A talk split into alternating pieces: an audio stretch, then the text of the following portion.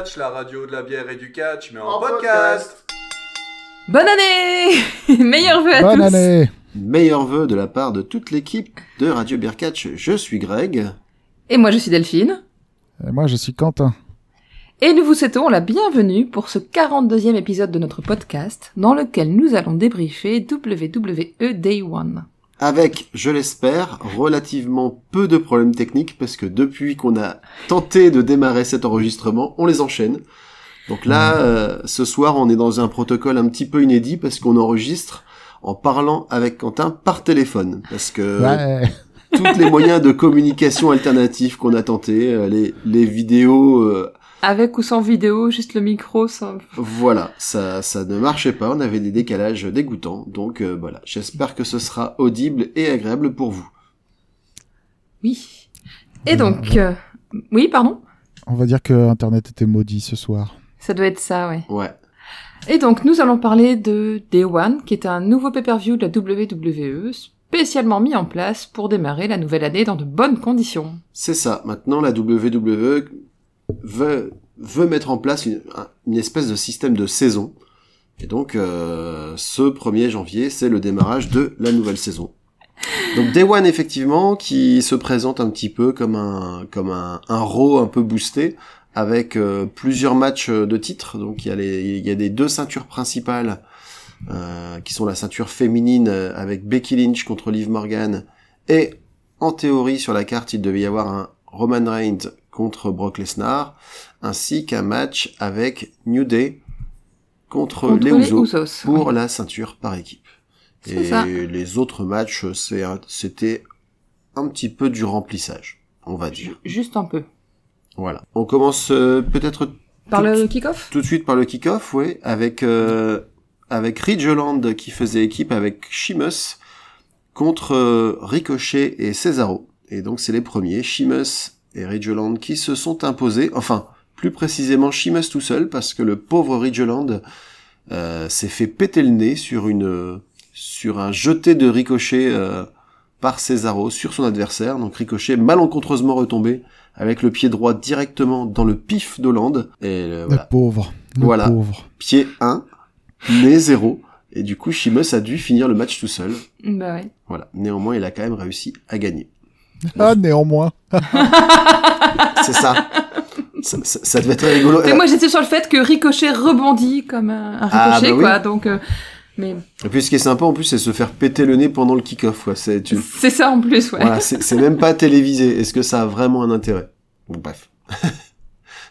la, la carte principale s'est ouverte donc avec un match par équipe qu'on a déjà vu un certain nombre de fois. Donc euh, un classique du match par équipe, euh, un match qu'on a vu dé- déjà une paire de fois, à savoir euh, deux équipes au gros palmarès, les Usos contre le New Day. Donc le New Day dans sa dans sa configuration, Xavier Woods plus Kofi Kingston, Voilà. sachant que Biggie lui a un autre match un peu plus tard. euh, En tant que champion. euh, en tant que champion actuel euh, de la WWE. Donc, euh, les Usos arrivent. euh, en tant- euh, les Usos sont les champions qui arrivent. euh, Oui. sont les champions entrants Ouais. de ce match. Mhm. Et, et, et du coup, on a on, on a fait un- une, une petite coupure euh, pour des pour des problèmes parentaux. Et pendant ce temps-là, euh, Quentin, t'as recherché le nombre d'oppositions parce qu'on se disait qu'ils ils s'étaient affrontés une paire de fois. Et t'es tombé Ouais. sur quoi comme comme comme stat Donc j'ai tr- trouvé que euh, en tout dans sur Cage Match, il y a euh, 195 matchs euh, dans lesquels il y a à la fois euh, les Usos et The New Day. Dans leur très vaste majorité, ils sont les uns contre les autres. Waouh. Eh ben, Et euh, il y a 44 matchs télévisés parmi tout cela. Voilà. Donc c'est c'est pas mal quand même. hein. C'est ce qu'on s'est dit pendant le, c'est ce qu'on s'est dit pendant le, le match. On voyait en fait, on, on sent qu'ils se connaissent par cœur et que il y, avait quand même une, une belle fluidité euh, dans, dans Ouais. l'affrontement. Ouais, ouais, ça c'était... Il était cool comme match. Ouais, Ah, c'était un, c'était une bonne manière d'ouvrir le pay-per-view pour le coup. Là franchement, on va pas faire la fine bouche, c'était sympa. Ouais, C'était sympa. C'était c'était- c'était- c'était un match. euh, bah, C'était c'est, euh, c'était un match euh, y a, en ce moment, il y a fondamentalement il y a trois types de euh, matchs WWE. Il y a le sprint euh, où euh, il n'y a pas vraiment beaucoup d'histoire, mais euh, les, et, tous les participants du match se donnent à fond et ils font des trucs sympas. Il y a il y a le match pas très long mais qui est chiant quand même. Et il y a le et il y a le très long match qui est très chiant. Là en l'occurrence c'était véritablement ils se sont ils se sont donnés à fond et c'était très sympa. Ils ont ils ont fait tout leur truc. Ouais, c'est ça. Pas, de- pas de temps mort, pas de. Il y a eu assez peu de choses qu'on leur, qu'on les a jamais vu faire. Non, euh, Par pas, pas conséquent, d'inutile, sauf, sauf le finisher, Ouais. pour le coup. Mais, euh, mais c'est vrai que, c'est vrai que ça marche toujours bien. hein. Ça, ça marche toujours bien. Ouais, c'est ça, quoi. Y a pas, pas grand chose de plus à en dire, finalement. Ça marche bien. C'est plaisant à regarder. C'est pas non plus exceptionnel, on va pas se le cacher, hein, mais. Ouais, mais c'est comme une, c'est comme une bonne paire de pantoufles. C'est ce que j'allais dire, ouais, c'est ça. Tu, on met nos pantoufles pour regarder la suite. C'est rassurant, ça passe bien, on passe un bon moment. C'est le match doudou. C'est ça, c'est le match doudou. On, on a, on Match a, d'ouverture, le match doudou. on, on En a fait, dans ces- on a trouvé que, que le public s'était, s'était mis à chanter un peu hâtivement This is awesome. Ouais. Ouais. Ceci dit, vers la fin du match, avec tout euh, ce qu'ils ont fait, ça, ça devenait justifiable, on va dire. Hmm. Puis j'y ai un peu réfléchi. Euh, Ouais. C'est toute cette dernière année. euh, les, euh, le pub- les publics de la WWE ont été notoirement froids et Oui. c'était euh, c'était assez nul. Je veux dire, si le public s'emmerde, euh, c'est pas, super intéressant. Là, en l'occurrence, ils étaient à Atlanta en, en Géorgie et le public était chaud pour euh, la vaste majorité des matchs. Et euh, franchement, c'était euh, c'était c'était mieux. C'était mieux. Ça fait plaisir de voir un public qui se fait plaisir plutôt qu'un public qui se fait chier. Ah, c'est sûr, c'est clair. Donc c'était plutôt cool. Et, et, et pour le coup, le finisher, c'est vrai que on a été un peu surpris parce que ils nous ont offert quand même une prise qu'on n'avait plus vue depuis un petit moment, c'est-à-dire un 3D. Ouais. Pour euh, Donc, euh, pour les profanes, donc le 3D, c'était euh, c'était le, le finisher des, des Dudley Boys. Ouais. Donc qui consiste à bon il y a un des un des participants qui jette son adversaire en l'air et l'autre qui qui l'attrape euh, au vol et qui le et qui le plaque au sol euh, presque avec, ouais vas-y avec un cutter ou un stunner, quelque Ouais. chose dans ce genre-là. voilà Mhm. donc euh, c'était c'était une petite variation intéressante Ouais. euh, qui qui permet justement de qui permettra peut-être de garder ce ce match là en tête plus longtemps que que d'autres de leur longue série et du coup les Usos conservent leur titre Exactement. Il reste champion tag team de SmackDown. ouais le match suivant Match suivant opposé Drew McIntyre à Madcap Moss. Ouais, alors là, du coup, quand on parlait de, de match de remplissage, là, ça Ça en est. s'en est, et le puis ça- catcheur en bretelle. c'est ça, et puis ça fait un peu de peine quand même pour Drew McIntyre, Ah, qui, pauvre, euh, oui. qui l'année dernière, à la, à la même époque, euh, était prêt, était chaud patate pour le Rumble, et puis euh, Mhm. qui, dans la suite, euh, a- est allé faire le main event de WrestleMania. Bon là, pour le coup, il a été La vraiment chute est rude quand même. redescendu dans la carte, même si on peut comprendre un petit peu pourquoi euh, à la fin du match. C'est vrai que ça, ça, ça fait un peu de peine sur pour lui, surtout que Madcap, Madcap Moss, euh, bon pour l'instant c'est un, Ouais. c'est un, c'est un des énièmes euh, catcheurs comédie euh, de la WWE quoi. Donc là, euh, c'est des gars qui se font des blagues avec Baron Corbin et puis euh, voilà ils sont Ah, c'est vrai qu'ils sont arrivés à deux. ils sont contents. J'avais oublié. Alors, euh, c'était c'était c'était absolument terrible. hein. Pas, euh, on parlait de remplissage. ce match, ce match. Donc, t'as Madcap Moss et, et, et Happy Corbin Ah, je qui sont oublié. rentrés, qui sont rentrés très lentement sur le ring, tu vois, machin de ça. Ils sont arrivés sur le ring. euh, ils ont fait une promo. Euh, je sais pas ce qu'ils ont raconté pendant la promo, mais enfin, j'en ai rien à foutre de ce que euh, Baron Corbin a raconté. Bah, on l'a un peu regardé en accéléré, ça. hein. Ouais. Euh, et ensuite, euh, Drew McIntyre est arrivé avec euh, sa, son entrée à rallonge, lui aussi. Ouais. Euh, euh, et, là, à ce moment-là, le match a commencé. Euh, et euh, bon, euh, déjà, Madcap Moss, euh, je l'avais jamais vu catcher et, malheureusement, je constate que Madcap Moss catch avec ses bretelles. C'est vrai que ça peut être assez problématique. Mais il, euh, il les tient, quoi, pendant qu'il catch. C'est pas que des avoirs sur lui, quoi. C'est c'est- la version WWE des poches d'Or- d'Orange Cassidy, peut-être? Ah, Ouais, Ça rend pas pareil. hein. ça, ça, ça rend pas pareil du tout. Orange Cassidy, il, il arrive pas sur le ring avec un, un- avec un vrai jean. C'est euh, Non. Orange, Cass- Orange Cassidy, il a, un- il a, il a un jegging. Euh, c'est pas un truc qui, qui. Bon, je vais pas dire que Madcap Moss, ça, euh, ça l'empêche de catcher, mais c'est. C'est plus rigide, forcément. Ça, ça, ça me rappelle l'époque où euh, il y avait euh, ah, Rotunda, le père de le père de Bray et de. IRS Ah, I- IRS. euh, qui jouait un, qui jouait un agent un agent du fisc Ah, Voilà. purée.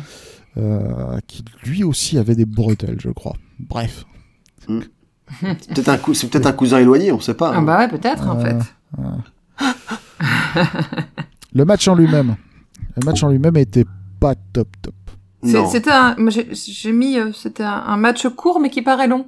Oui. ouais. Tu vois, tu, Voilà. tu parlais justement des trois types de matchs. Là, Bah, c'est celui-là, le- c'est le pire. le, le- le match court qui paraît long, c'est quand même dommage. Après, c'est aussi parce qu'on est euh, assez peu intéressé par euh, par la- le semblant de storyline qu'ils ont essayé de mettre en place, et aussi par euh, le personnage de Madcap Moss. Donc c'est un peu difficile. Et puis c'est vrai que sur le ring, il y a rien eu pour rattraper le truc. C'était c'était un match plat. Donc euh, Madcap Moss est très basique comme catcher. Et euh, il a très peu de présence sur le ring. Il est pas. Quand t'es basique, t'as- quand t'es sur le ring, t'as intérêt à être menaçant, tu vois. Et Mm. Madcap Moss, il... non. Mais Bah, il peut pas être menaçant puisque menaçant, lui, il il, fait des blagues avec euh, Happy Corbin. Donc euh, je veux dire, Voilà. comment, comment tu veux être menaçant? Donc, c'est- juste un, c'est juste un, comment dire, ju- il est juste là quoi. Voilà. C'est un match de remplissage. quoi. Ouais. Et, Mm. et du coup, par chance, comme on disait, ça s'est terminé assez vite finalement, avec un Claymore de, de McIntyre.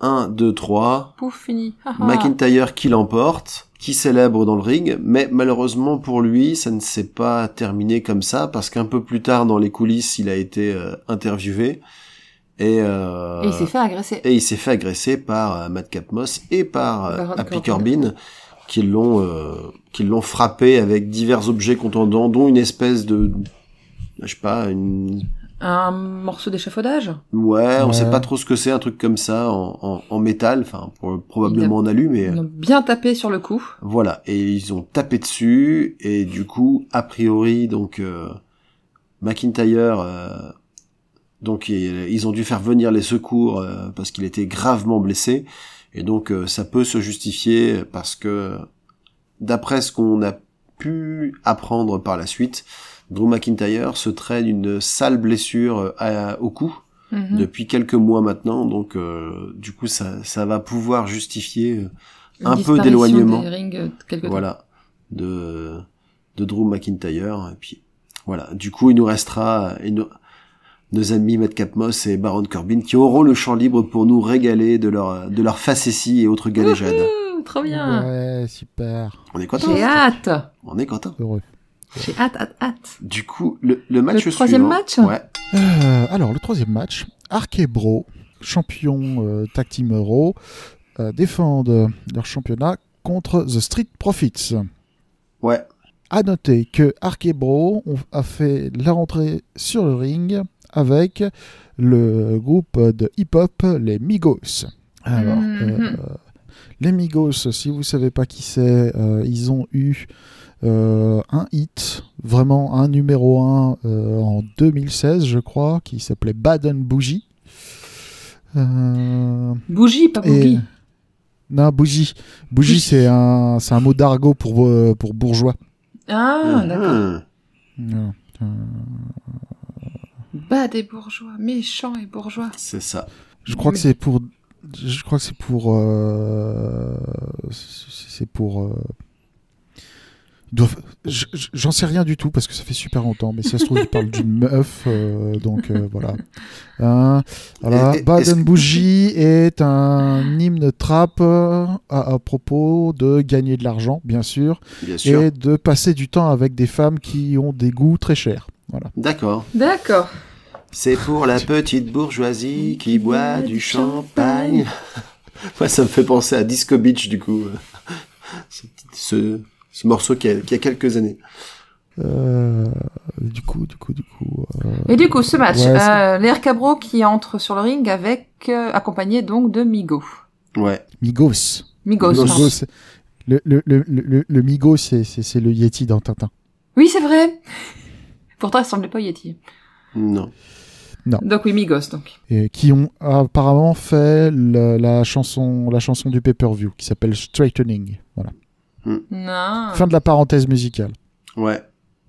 Donc, euh, toujours surpris. Maintenant, la, la parenthèse euh, look. Toujours surpris de voir euh, Randy Orton avec sa petite moustache mesquine Ah, purée, ouais. qui lui donne euh, qui, un, petit air de panstache quand même. Hein, je veux dire. voilà. Ça vaut ce que ça vaut. Franchement, ça, ça fait plus, ça fait, ça fait, ça fait vraiment plus dans mon imaginaire, ça fait vraiment plus gardien de prison quoi qu'autre chose. Ouais. Euh, Bah, fi- figure, figure-toi que le panstache originel, c'était euh, l'acteur, enfin c'était le rôle d'un surveillant de prison dans la, dans la Bah, série Orange ça. is the New Black. Ah non, c'est Orange is the Black. Oui, Panstache, oui, oui, oui. Donc euh, ce, C'est ce, serait cohérent, ce Un serait mec cohérent. complètement dégueulasse d'ailleurs. mais- Ouais. Enfin bref. Ouais. Panstache, quoi. Fin de la parenthèse. Bon, Alors, Et ce, le match. Chose notable de ce match, euh, c'était un match face versus face déjà. Euh, donc a priori pas de euh, pas de dynamique euh, gentil méchant euh, sur ce truc. Il n'empêche que le match a commencé par un, long moment de, où Street Profits a brimé Riddle. Donc, en gros, dans ce match, dans la dynamique, c'était plus les Street Profits qui étaient les, qui étaient les heals, entre guillemets, avec plein de guillemets. Et donc, ils, sont, qui ont passé leur temps à, met- à mettre euh, tout leur, euh, tous les coups de leur arsenal euh, sur, sur ce pauvre Matt Riddle. Et ça nous a donné euh, l'occasion d'avoir euh, Randy Orton dans une position qui est peu commune, la position du hot tag. Qui donc euh, qui arrive à la rescousse de Matt Riddle. Et le truc c'est qui est cool c'est que l'arsenal de Randy Orton se porte bien à ce genre de truc et c'est d'autant plus dommage que euh, généralement quand il fait des runs de babyface Randy Orton ça passe relativement moyen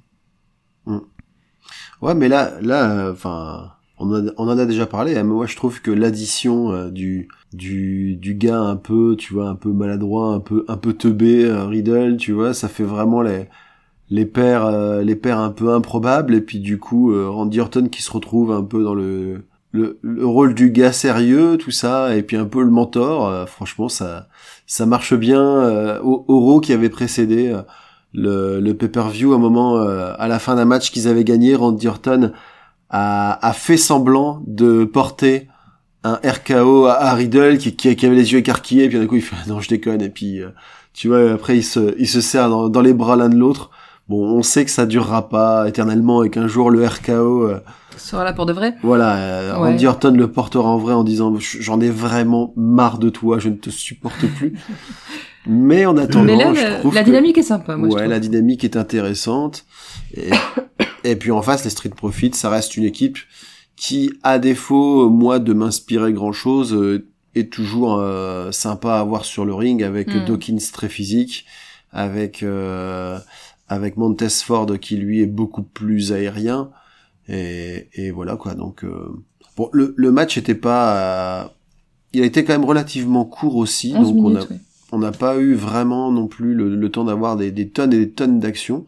Mais pour la, contrairement au match précédent, pour, pour la durée que, que ça a tenu, c'était plutôt correct. quand même, ouais.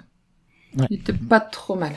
Ouais, il, était, il était cool et euh, encore une fois le match se termine par une variation du 3D euh, du 3D où euh, en gros euh, on euh, ça s'est terminé sur un pop-up archéo Ouais, c'est ce que j'allais euh, dire. Riddle qui envoie Montesfort dans l'air et euh, Randy Orton qui Qui le chope au passage. euh, est out- euh, pas vraiment plus vraiment out of nowhere mais archéo quand même Ouais. Ouais, c'était le finish sympa.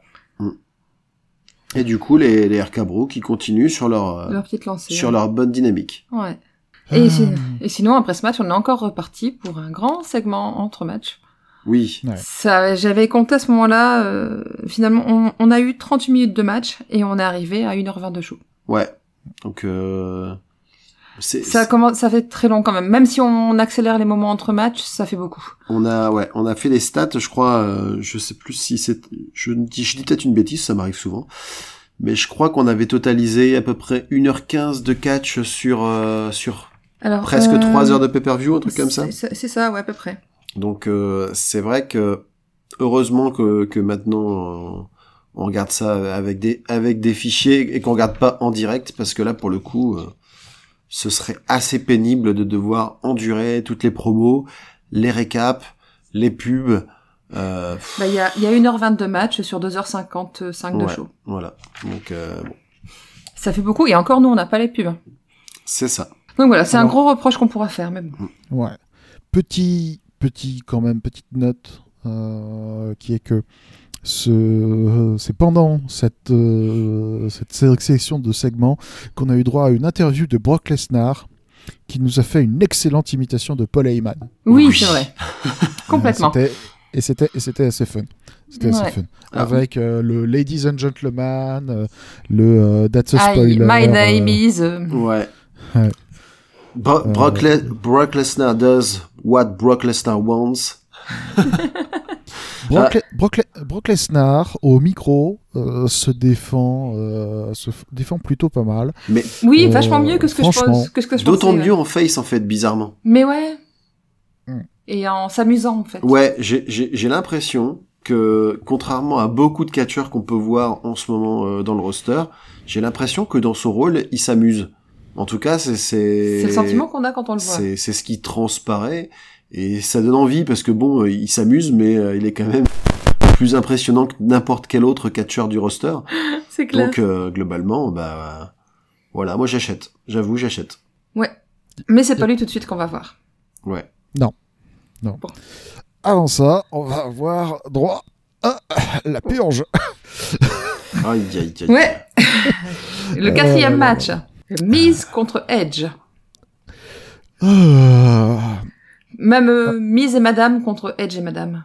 Non, pas tout de suite. Attends, Pas tout de suite, oula, mais- oula, spoiler, Ouais, non, non, non, non. spoiler. Voilà, Ouais, dis pas tout, Gaspard Tu t'y attendais pas à celle-là Tu t'y attendais pas. Ça sort tellement de... C'est ça. On me l'a souvent dit, ça sort souvent de nulle part. Donc, pour ceux qui n'auraient pas re- reconnu ma formidable imitation, ça, ça vient du, ça vient de- du donc. Donc, euh, euh, ce match-ci, c'était tout simplement The Miz accompagné de son épouse Maryse contre euh, contre Edge Maurice. Qui qui est apparu euh, on avait remarqué avec son avec sa double entrée parce que maintenant euh, une entrée ça ne lui suffit pas. Donc il démarre son Maintenant, entrée faut meubler. voilà comme membre euh, du Brood. Donc un peu en forme vampire euh, avec euh, Mhm. des, de la pyrotechnie partout et puis lui qui qui surgit d'une plateforme euh, qui vient du sol. Et une fois que que le feu s'est éteint là sa sa musique euh, d'entrée qu'on connaît tous retentit. Et comme ça il peut faire une deuxième entrée. Et euh, voilà j'aime j'aime bien Edge j'aime je dirais même que j'aime beaucoup Edge mais ça fait long Ça fait quand beaucoup même quand même. Trop d'Edge, tu l'Edge. ouais peut-être Et je me faisais, euh, je me faisais une triste réflexion qui est que j'ai l'impression que euh, il vieillit à toute vitesse en ce moment, Edge.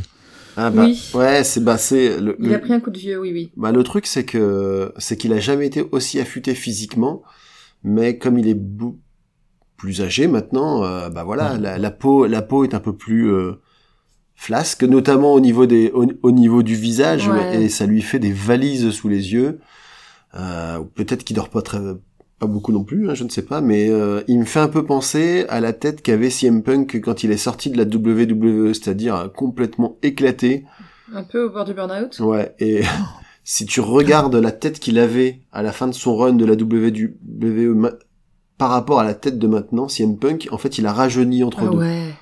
C'est très- c'est très- Tu te souviens les- la tête qu'avait CM Punk dans ses matchs de MMA parce que comme il devait, euh, comme il devait euh, bah, faire les, il devait faire des weight cuts et perdre du poids pour faire la pesée. Il avait l'air tellement émacié, fatigué, limite malade aussi euh, dans ces matchs de MMA, je trouve. J'ai complètement Cette période son, son- son visage parce que je ne retiens que ces matchs atroces.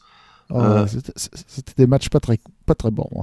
Autant j'aime beaucoup CM Punk en tant qu'individu et en tant que catcheur, autant le MMA c'était pas son truc. Enfin, il a fait deux combats. Euh, le premier, il s'est fait cueillir, bon, à la limite. Le deuxième, il a été vraiment nul. Enfin, on avait l'impression qu'il qu'il savait pas comment lancer un coup de poing. C'était, Ouais. euh, je- moi, je, je priais pour que ça se termine vite parce que c'était vraiment un supplice, quoi. Enfin bref, du coup, euh, Donc on revient à ce le- match euh, qu'on essaye absolument d'éviter, ouais, bah, c'est pas très intéressant. Bah, c'est un match en plus. euh, un sans peu un- enjeu. un peu typique de ce que notamment un, un Edge un peu old school de peut faire, euh, à savoir euh, de- des, des matchs avec beaucoup d'interruptions. On en parlait un peu sur euh, notamment Roman Reigns qui, qui a tendance à faire ça depuis peu aussi. Et c'est vrai que là, bah, à chaque fois, c'est euh, un coup, je m'arrête, je pousse un cri, un coup, je défie le public, un coup, je me moque de mon adversaire. Et du coup, si- si- c'est difficile d'avoir du rythme. D'autant que le match ne dure pas très longtemps et pourtant ils ont quand même réussi à caser trois ou quatre interruptions de Maryse. Ouais, un truc comme ça, ouais. Ouais. C'est Trop. c'est le match le plus long de la soirée. hein. Ouais, c'est 20 vrai. minutes. C'est un match qui a duré 20 minutes. hein. Waouh. C'est le plus long de la soirée, effectivement. Et je sais pas si c'était un choix judicieux, mais bon. Ben, Euh, mais mais du coup du coup forcément à, à, à, à trois coups par minute euh, ça, ça, ça, va ils, ils se sont quand même économisés et puis on, on se faisait la réflexion que Edge qui est qui est censé être quand même un vieux de la vieille euh, il se fait quand même distraire très facilement en tant que babyface quoi il a il a tout oublié de ce que c'est qu'être euh, le- un l'opportuniste ultime parce que dès que Maris lui adresse la parole il fait hein quoi que, que- Tu me ah, parles tu voulais me parler et puis après il se retourne et puis il se Il prend se une un droite coup, par le ouais, mise voilà. où il se fait projeter euh, dans, dans le poteau Ouais, merde quoi ça fait beaucoup au bout d'un moment. ouais mais c'était. Ouais. Et Mais- donc, comme mais- je l'ai spoilé juste avant, Ouais, heureusement, heureusement cette euh, ces distractions et en plus ces distractions qui euh, n'ont jamais été vues par l'arbitre, je crois, ou alors Ah c'est bah un match non. sans disqualification, ou on avait- ou alors on avait l'arbitre le non, plus non. myope euh, depuis euh, certains matchs de Ligue 1. Non, non, c'était un, ma- c'était un match à arbitre aveugle, comme il le Voilà. très souvent. Ok. Euh, Donc c'est c'est très sympa hein, d'avoir un quota de personnes euh, qui, qui disposant d'un handicap. les- de handicap, ouais. Voilà. Après, ça arrive dans toutes les boîtes de catch. Hein. On va pas dire que c'est un Non, problème de oui, bien sûr. WWE. c'est- Oui, oui, mais bon là c'était un peu, euh, C'était quand même abusé, C'était à outrance, mais du coup on a vu apparaître une personne qu'on ne pensait pas revoir autour d'un ring de sitôt, même si elle était euh, au commentaire euh, il y a pas si longtemps, à savoir Mhm. Bess Phoenix. Bess Phoenix, donc l'épouse de Edge, avec qui, il, a, Ouais. il a- avec qui il a deux petites filles. Mhm.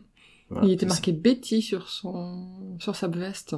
C'est possible. Ouais. Donc peut-être qu'elle elle va pas revenir en Betty, quand même. Hum, Je ne sais pas. En tout cas, elle est revenue avec une coiffure, euh, ma foi, assez particulière, qui, qui était censée apparemment euh, faire écho euh, peut-être euh, À la. Gerta dans Viking? à Lagertha dans Viking, ouais, mais elle, ça faisait vraiment... euh, Cheap. Non, ça faisait pas cheap, ça fait... euh, Ouais, euh, ma coiffeuse, soit elle savait pas trop ce qu'elle faisait, soit euh, je lui ai fait une crasse, et puis... euh, Oh là là.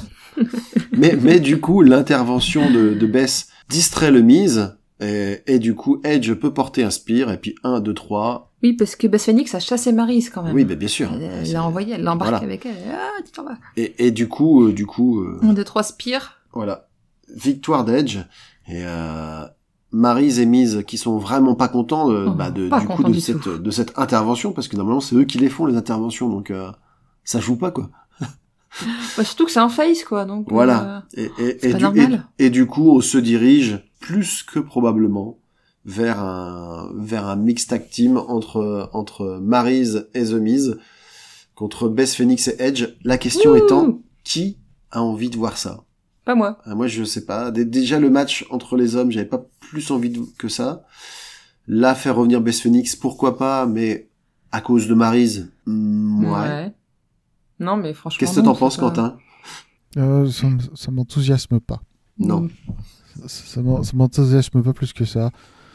Euh, J'ai pas confiance. En... ah, Le truc, c'est que Quand Maryse était active, c'était pas euh, la meilleure catcheuse de la planète. On peut le dire. Euh, Ah, ah, c'était C'est pas- un euphémisme. avec sa copine Kelly Kelly, hein, c'était on, on comprenait Oh. pourquoi elles étaient là et c'était pas pour Bah. le catch. Ma, ma, ma, Maryse était pas mauvaise, elle était safe, mais euh, c'était pas, euh, c'était pas la transcendance non plus. hein. Euh, et c'était une bonne promo quand même. Il faut noter quand même ce qui est quand même très important. Mais euh, Maryse, euh, comment dire, c'est quand la dernière fois qu'elle a été, euh, qu'elle a été active Maryse de manière régulière Euh, Ça doit faire une petite, euh, je vais pas dire une bêtise, mais ça doit être une petite dizaine d'années quand même. euh, Moi, je me souviens pas de l'avoir vu sur le ring. Ben, elle, a eu, elle Elle a eu s'est- 34 matchs en 2011, Ah. un match en 2017 et un match et deux matchs en 2018. Donc la dernière fois qu'elle a été active de manière régulière, c'était il y a 10 ans. Ah, Ouais, tu vois, j'étais, pas loin. Je, je me rappelle qu'elle s'était fait à l'époque, si je me souviens bien, elle s'était faite virer parce qu'elle avait posé pour Playboy, ce qui passait pas dans une société euh, qui se voulait. euh. Donc euh, Donc, elle Voilà. s'était virée pour avoir posé dans Playboy. c'est ça. Mais après, bon, c'est son problème. euh, Ça, ça, ça, ça ne préjuge pas du tout de ses qualités de catcheuse. Mais pour le coup, euh, c'est vrai que là, maintenant, est-ce que c'est le moment? Est-ce que Enfin, on a un peu l'impression qu'ils vont chercher dans les fonds de tiroir, quoi, pour. euh, Bah, ils en viré tellement aussi. hein. Alors c'est vrai que c'est une réflexion que je me suis faite euh, dans la soirée, même si évidemment tout le roster n'était pas là, tu sens que leurs options deviennent limitées. Et en plus avec Drew McIntyre qui va être absent à cause de sa blessure à la nuque, plus, maintenant je peux le dire, euh, on a appris juste avant le début du pay-per-view que Roman Reigns ne serait pas présent parce qu'il a malheureusement pour lui chopé le Covid-19. Euh, Mhm. Malheureusement pour lui, bien fait pour la WWE qui en pleine recrudescence de la pandémie décide de, de plus tester les catcheurs. Hein. Bien sûr. Une stratégie décalée, euh, toujours, toujours intéressante. Mais il est de mèche avec Jean-Michel Blanquer. Je pense que c'est ça. C'est Vince McMahon, Jean-Michel Blanquer, Même combat. même combat, même niveau de compétence. Peut-être que, en fait, lui aussi, il aime bien prévenir euh, les gens euh, au dernier moment du booking. Tu vois, en fait, c'est Jean-Michel Blanquer, c'est ça. Si ça tombe, putain, j'ai trouvé, ça y est. C'est un fan de Vince Mais McMahon. voilà, Ça y est, je c'est ça, c'est un fan de Vince McMahon. Il copie, il dit mais ouais, mais moi je, le booking je le fais à la dernière minute parce que voilà pour être au plus près du terrain. C'est ça. Ouais, ouais, ouais, ouais, ouais. Après, Désolée. après, après qu'on soit, après qu'on soit le podcast numéro un de commentaires sur le catch, on va être le podcast numéro un sur, de commentaires de la politique française. C'est ça. Franchement, on est ultra polyvalent. Euh, on sait faire, ouais, ouais, franchement. Et, euh, et, et moi en plus je fais des imitations, t'as vu hein, Vraiment. ouais, trop bien quoi. Ah, On va se retrouver chez Patrick Sébastien euh. Aux grosses têtes dans bientôt. six mois. ouais, ouais. Avec, euh, je ferai, je ferai, un, je ferai un duo avec euh, Jeff Panaclock. euh. Oh ouais, tu me fais rêver là. Je sais pas qui c'est, je veux pas savoir qui c'est.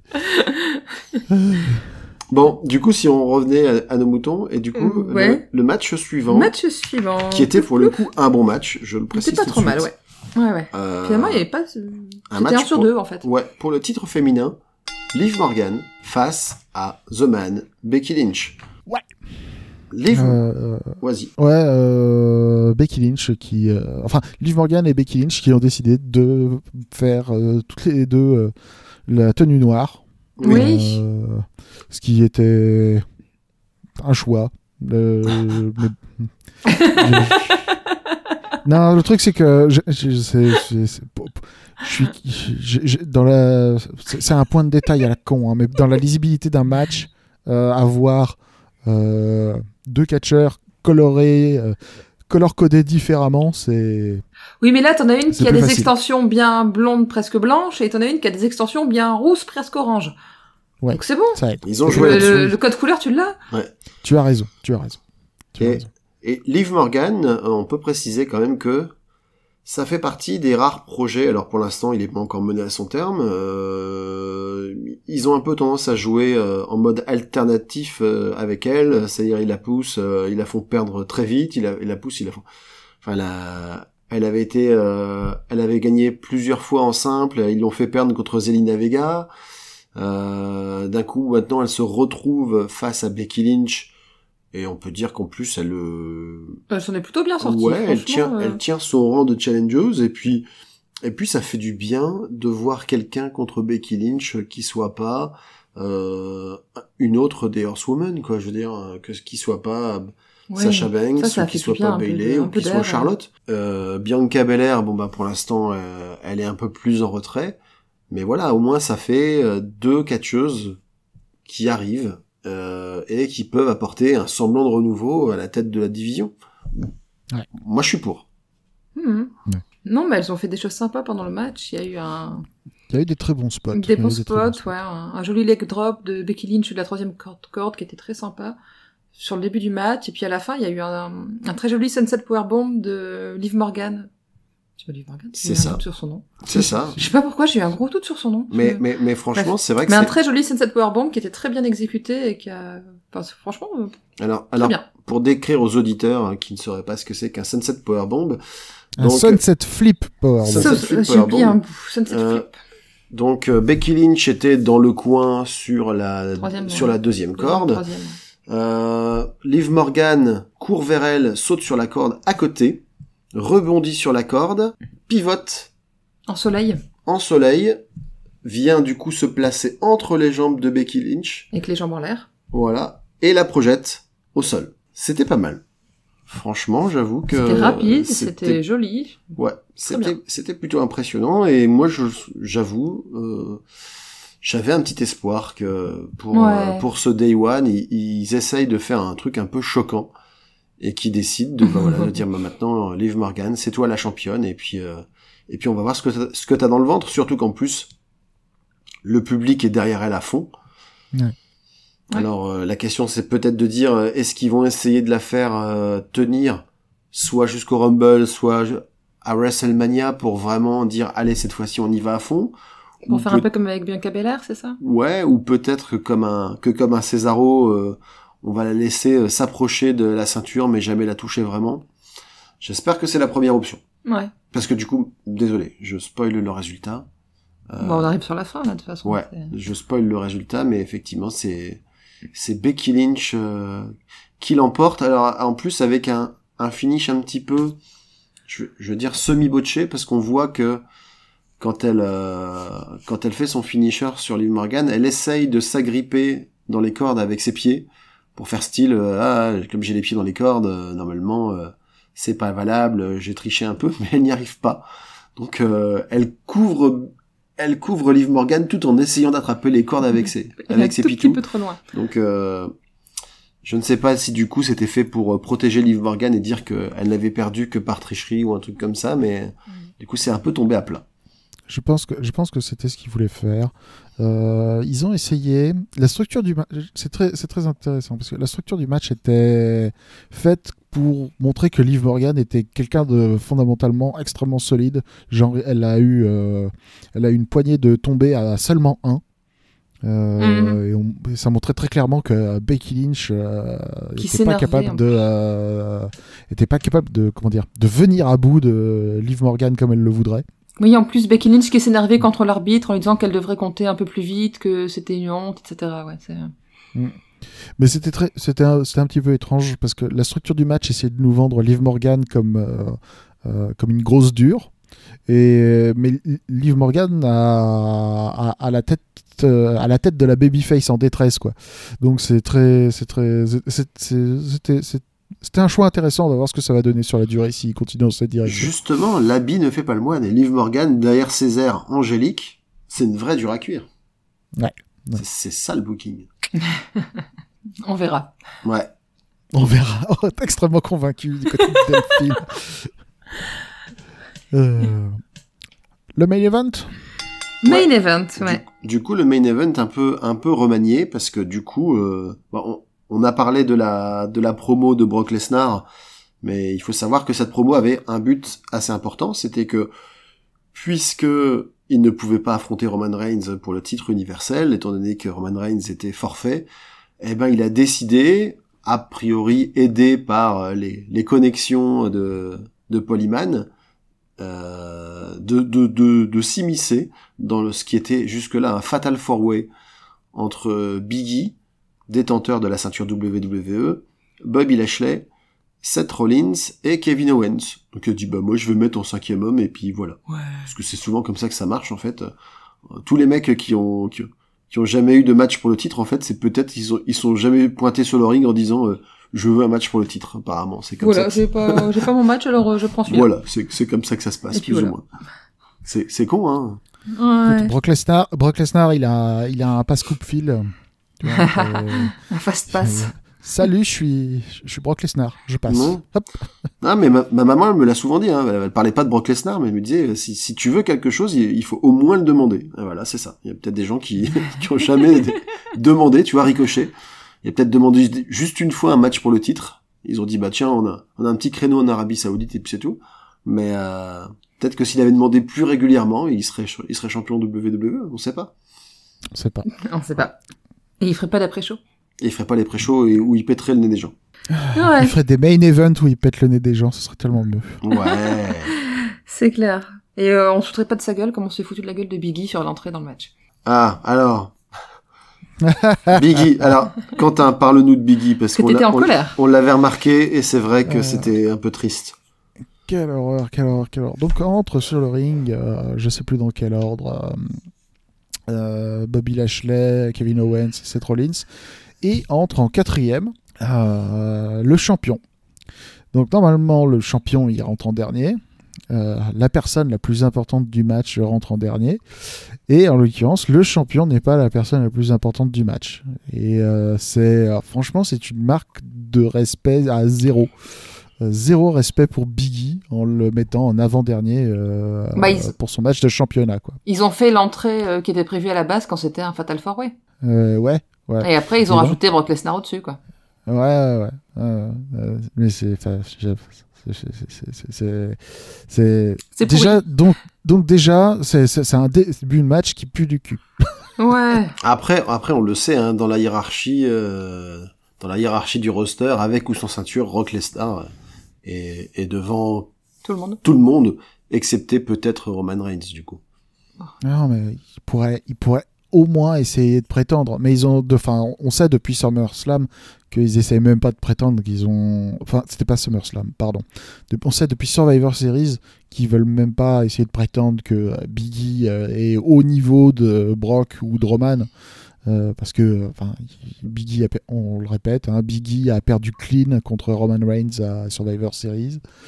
Euh, bon, bah, euh, voilà il, quoi. il- il a perdu aussi plusieurs fois, même si c'était avec tricherie. Enfin, je, je crois qu'il a, il, il a perdu cinq ou six fois Depuis qu'il est champion, ouais. depuis qu'il est champion, quoi, ce qui, ce qui n'arrive jamais. Donc si, Ouais. si, si quelque part il s'était dit, putain, ça y est, j'ai une ceinture, je suis au top. Euh, les, Ah, il est les- vite redescendu, hein. voilà, les bookers se sont bien chargés chaque semaine de lui rappeler que non, il n'était pas encore au top, loin de là. Ouais, ouais, puis il a eu une défaite, il a eu une défaite en simple contre Bo- Bobby Lashley en plus.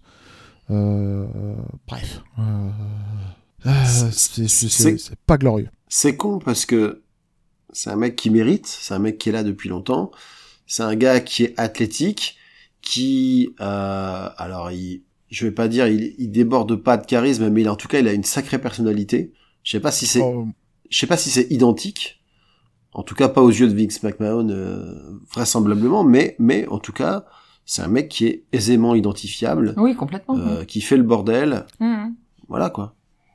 je pense que Vince, euh, Vince doit pas, doit pas croire en Biggie. Euh, je veux dire, on- comme parfois, il croit pas dans des personnes qui sont des, des talents évidents. Mais euh, Vince, il a décidé que, bah non, Biggie, non. Pff, Voilà. J'y crois pas. J'y crois Mm. pas. Euh, voilà. Euh, c'est triste. hein. Donc, C'est clair. le match. Le match Bah. commence par Suplex City. Donc, euh, Brock euh, fait des suplex à tout le monde ou presque.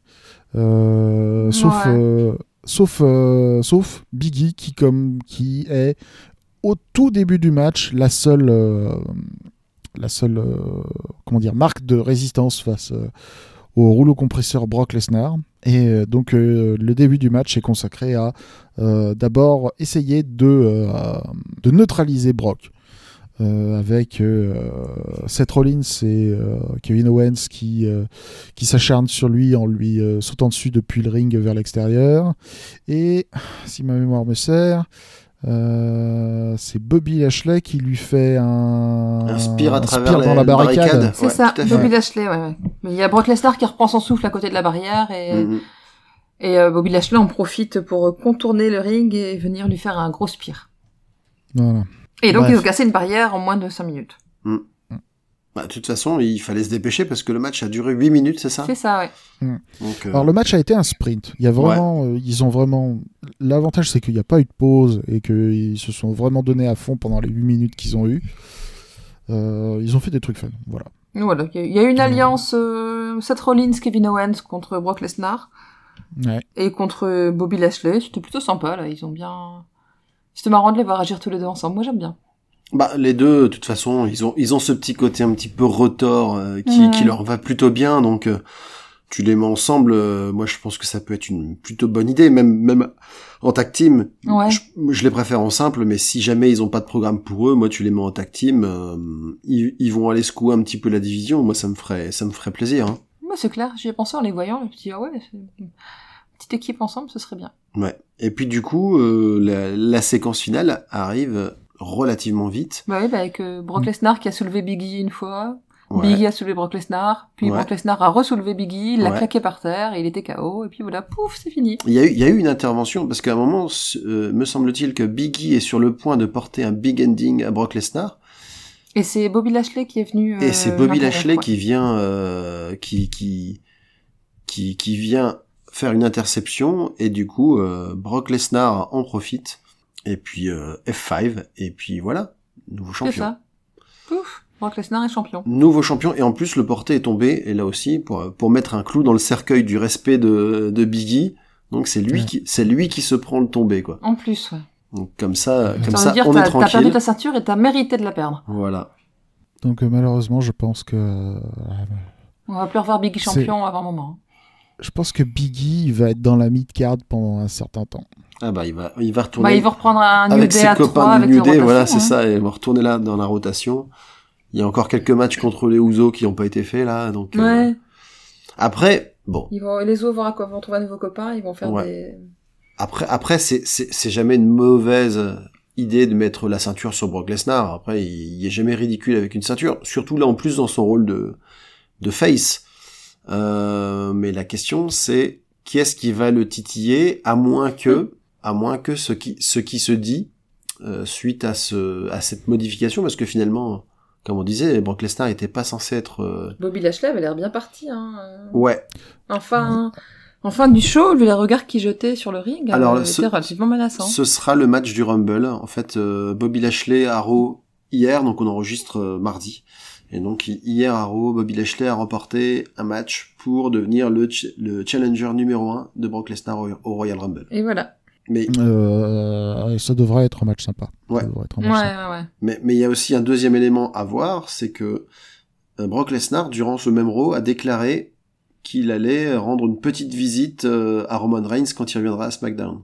Donc ce qui se ce qui se murmure, on va dire, c'est que le programme le programme c'est de faire culminer la rivalité de Roman Reigns et de Brock Lesnar en tant que champion pour qu'ils s'affrontent à WrestleMania. Mhm. Ça reste, euh, ça reste le money match. hein. Oui, ça. bah, Par c'est contre- clair. Par contre, il y a, il y a des chances que Roman Reigns ne soit pas, soit pas à l'antenne vendredi, hein, parce que s'il a été testé, euh, s'il a été testé positif au Covid samedi dernier, euh, à mon avis, euh, Bah, c'est pour ça que j'ai dit quand, quand il reviendrait, parce que s'il revient pas, s'il revient pas cette semaine, ce sera celle d'après, ou même si c'est après, euh, il peut se permettre de rester, euh, de laisser le titre un petit peu vacant, quoi. Mm. Voilà, donc euh, bon, c'est pas une mauvaise idée donc euh, que que les Snars soient champions. C'est juste dommage que qu'au passage ils aient complètement euh, encore plus ruiné le le run de de Biggie en Ah, c'est clair. Moi, je suis dégoûté pour lui, Oh. là, sérieux. En booking, en booking de dernière minute, ça fait sens de mettre la ceinture sur euh, Lesnar parce que je pense qu'il voulait lui mettre la ceinture de toute manière. Il voulait, il voulait terminer WWE Day One avec Brock Lesnar qui tient une ceinture. Je pense Mm. que c'était ça le plan. Je pense que c'était ça l'idée depuis le départ. tu penses que tu penses qu'en fait Biggie quand il a vu Roman Reigns indisponible il a fait Oh non, tu sais, il a regardé sa ceinture, il fait Oh non, Oh non bien. Oh non Euh, je, je pense, je pense très, je pense très sincèrement que euh, que Biggie allait perdre sa ceinture aussi et que ça allait être euh, Bobby Lashley le champion. Ouais. Ouais. Mhm. Euh, si, euh, mais bon, ça euh, impossible, à moins d'avoir euh, un scoop. euh, Ouais, c'est ça, on aura, euh, on aura peut-être les, les, les confidences de, de, Mm. d'interne du truc. ouais. mais euh, voilà. Ok. Je pense que je pense que Biggie de toute manière, euh, il y avait déjà, il y avait déjà une cible euh, dans son dos. Et euh, bon, c'est triste. Mm. C'est triste. Alors, est-ce que combien vous mettriez du coup comme note à ce Day One? Une note sur 20 Et On fera une petite moyenne après. Comme ça, au feeling, Ouais. euh, pou, pou, pou, pou, pou, euh, j'y mettrais un 12. Voilà.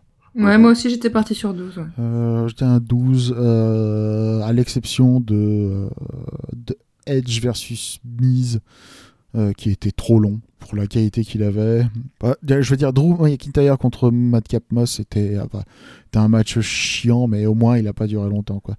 Le reste, euh, le, le- le reste, le reste était, était très agréable avec euh, un match d'ouverture qui était très très cool et un match de fermeture qui, malgré un booking tout pourrave, maintenant que j'y réfléchis, non, ça va être 11. Je vais mettre 11. après, après, moi, ce que je disais aussi en fermeture du, de, du visionnage, c'est faut bien aussi penser qu'il y a des gens qui ont payé leur place pour voir Day One et qui ont vu, euh, notamment le, qui voulaient voir Roman Reigns et Brock Lesnar se, se mettre sur la gueule, qui voulaient aussi voir un Fatal Four Way avec euh, Biggie, avec euh, Seth Rollins, Kevin Owens et Bobby Lashley, et qui ont Mhm. dû, qui ont eu une fusion de ces deux matchs-là pour un total de catch de 8 minutes. Ouais. Euh, Ouais. T'as quand même de, fois, de quoi rester sur ta fin, quoi. Ouais, moi, je je, pense, ouais. moi je mets 10 finalement. Ouf. Parce que. Bah en fait, tout simplement pour les 1h30 de vide, Ouais, 1h30 de remplissage. ouais. Et je me dis que c'est un peu se moquer de les- des gens, quoi. Tu veux faire un show de 3 heures, tu fais en sorte d'avoir un vrai show de 3 heures et pas un truc où tu fais un, un show qui aurait pu durer 2 heures, 2h30 maxi, et euh, sans être euh, comblé comme ça avec euh, des choses dont on n'avait pas grand chose à faire, quoi. Autant de temps en temps, les segments euh, entre au milieu des matchs sont sympas, comme l'intervention de Brock Lesnar à un moment. Mais la plupart des choses qui ont été proposées là, franchement, on n'avait pas envie de s'arrêter pour les regarder. Ouais. Et euh, je trouve que combler comme ça, c'est quand même se moquer des gens qui regardent. Ah, je, vais, je, je vais être plus sympa avec vous, avec eux que, que vous. Je, vous. je vous trouve un peu dur quand même. Allez, je vais mettre 12 et demi. Voilà. Ah, 12 et demi parce que... pour bien niquer le calcul de la moyenne. hein. C'est- Merci. C'est ça, c'est ça. Moi, je voulais, je voulais pas qu'on, je voulais pas qu'on arrive à 11 de moyenne. Je voulais mettre un petit peu plus que ça. Donc euh, là, on sera à 11,3, je crois. 11-17. 11-17, pardon. Ah bah oui, c'est ennemi, pardon. Autant pour moi. Bah oui, parce que ils ont dû composer avec des imprévus, même si euh, s'ils ont pas de solution de rechange, c'est aussi de leur faute, parce que bah voilà, le, le, le roster est en train de de s'amincir et, et de s'appauvrir aussi de en- de manière qualitative. Euh, voilà, ils ont ils ont quand même ils ont quand même essayé de, de, de, de faire des efforts. Il y avait trois il y avait trois matchs de titre sur la même soirée. Euh, les matchs étaient pas inintéressants. Bon, il y avait, il y avait, il y avait deux matchs qui étaient horribles. Hein. Je veux dire, c'est, enfin, moi, je veux dire, tu, tu me, tu me feras jamais débourser le moindre billet pour voir Edge versus The Miz, et, et tu me feras pas débourser le moindre billet pour voir n'importe quel match de Madcap Moss contre n'importe quel adversaire. Bah ouais. Mais à part ça, je veux dire, euh, globalement, c'est- c'est- c'est- c'était correct. Mais bon, effectivement, le, le main event qui est un, un peu dommage. Mais... Bah ouais, parce que même, quitte à remanier le match, ils auraient pu faire en sorte qu'il dure un peu plus longtemps, tu vois, faire un truc un peu plus intéressant. et- C'est sûr. Il y avait moyen, c'est pas, il y avait pas n'importe qui sur le ring. Il y avait cinq beaux bébés, cinq gars qui ont de l'expérience, qui savent catcher, qui savent tenir un match, qui nous l'ont déjà prouvé tous les cinq en plus. On les a tous déjà vus dans des hautes positions, dans des matchs de, de longue haleine, qui nous ont intéressés. Et là, bah, ils en ont fait un truc de, de 8 minutes au rabais, quoi. Après, après, même si j'imagine que c'est des mecs qui savent très bien, euh, qui connaissent très bien leur boulot, qui savent très bien improviser, etc. Quand t'as quand t'as déjà commencé à envisager des spots contre l'un, contre l'autre, et puis d'un coup on te dit ah bah au fait il y a un mec en plus, va falloir le prendre en compte. Ça doit pas être forcément évident à anticiper quoi. Oui, je sais bien, mais euh... enfin, je ils auraient, ils auraient pu l'amener autrement. Peut-être qu'il aurait pu, dé- il aurait pu débarquer pendant le match en disant bah c'est bon, allez, je, je m'int- je m'intègre dans le truc et je viens euh, prendre la ceinture. euh. Ou bien euh, quand une fois que le, le match est fini, ceinture gagnée par Bobby, ben il vient directement en disant non mais c'est bon, j'ai pas eu mon match, je le prends maintenant mon match et je repars, je repars sur Bobby ou je sais pas, mais un truc comme ça. Oui, déso- désolé, on, on a un lave-vaisselle qui nous informe qu'il a fini son travail. Ce casse-bonbon avec ses cinq sonneries, quoi, pour être sûr. Eh, j'ai fini. non, mais tu sais, j'ai fini. Eh, eh, eh, tu, je t'ai dit que j'avais fini. Voilà, je, je suis. Et je- normalement là, il devrait pas tarder à refaire un petit bip en disant ouais, ouais non mais j'ai vraiment fini, fini, Ouais, ouais, fini. parce que je fais aussi les imitations de la vaisselle. Donc c'est oui, il y avait, je pense qu'il y avait Bière Darty. ouais, Radio Bière. La radio de la bière et de l'électroménager. C'est ça. Pour l'ameublement et l'électro. Pardon. ça va trop loin. Donc il y avait moyen de, je pense, d'organiser ce match autrement que de faire un truc. euh, Mm. Oui, avec des bons moves, mais euh, trop court et frustrant du coup. Ouais. Ok, donc 11,17. Ouais, Ouais. 11,17. Et du coup, euh, bah on avait une, euh, on avait un deuxième sujet qu'on souhaitait Ouais. aborder avec vous ce soir, parce que du coup, euh, dans, je dis beaucoup du coup, ça m'énerve. Tant pis. Euh, on avait fait dans le précédent épisode donc les Radio Beer Catch Awards, qui est quand Oui. même la distinction suprême Du hein, catch, évidemment. du catch euh, international, mondial, intergalactique, dirais-je même. Que Et tout le monde Prends ça attend dans ta les ans. gueule, les Wrestling Newsletter Awards. non mais attends, à côté, à, à co- à côté de nous, je veux dire, c'est des Playmobil dans un évier quoi. Exactement. Dave Meltzer, Playmobil. Voilà. Exactement. Et on, a, on avait soumis, du coup, à l'issue, encore du coup, bordel, à l'issue C'est de, pas grave. c'est pas grave, à, à l'issue de, de cette émission, euh, nos propositions, et on en avait fait un petit sondage, et on a été ravis de voir que vous avez été vraiment nombreux à répondre. Alors Mais quand je dis nombreux, c'est... bah, euh, on, est, on est monté jusqu'à 49 votants sur Ouais. le match de l'année quand même. alors 49 pour certains... Pour nous, c'est énorme. Voilà, pour certains sites, le mec, il dirait, euh, ils s'enflamment les gars, c'est quoi ça? Mais pour nous, Ah c'est... bah. L'année dernière, je crois qu'on on devait avoir une vingtaine grand maximum de votants. ouais, donc, ouais, euh, ouais. on Non, explose là, nos c'est vraiment, c'est vraiment cool. Donc, euh, bah, je, je ne sais pas si c'est le, le bouche à oreille, quelques quelques citations bien placées de gens comme euh, comme euh, comme l'ami Clégo ou Chris euh, de Qu'est-ce qui devient ou des choses comme ça, ou peut-être avoir été cité dans, dans des bons fils ou des choses comme ça. Alors, on va surtout pas oublier euh, nos collègues de chez Ketchup. Oui. Ils ont aussi. retweeté sur ce coup-là. Oui, vrai. merci beaucoup. Ils ont été Et qui très ont cool. probablement été, euh, qui ont probablement été, euh, euh, comment dire, euh, les contributeurs majeurs de notre exposition sur ce coup-là. Eh bien, on les remercie également. On les remercie Voilà. complètement. T- Toujours est-il que du coup, euh, Nous bah, avons la- le sondage, gagnants. les sondages sont terminés, donc nous avons, voilà, les RBC Awards du public. Oui, les RBC Awards du public. Et donc, le barre-toi de mon écran pour 2021, Ouais, avec 51% des voix, est attribu- attribué au licenciement de la WWE.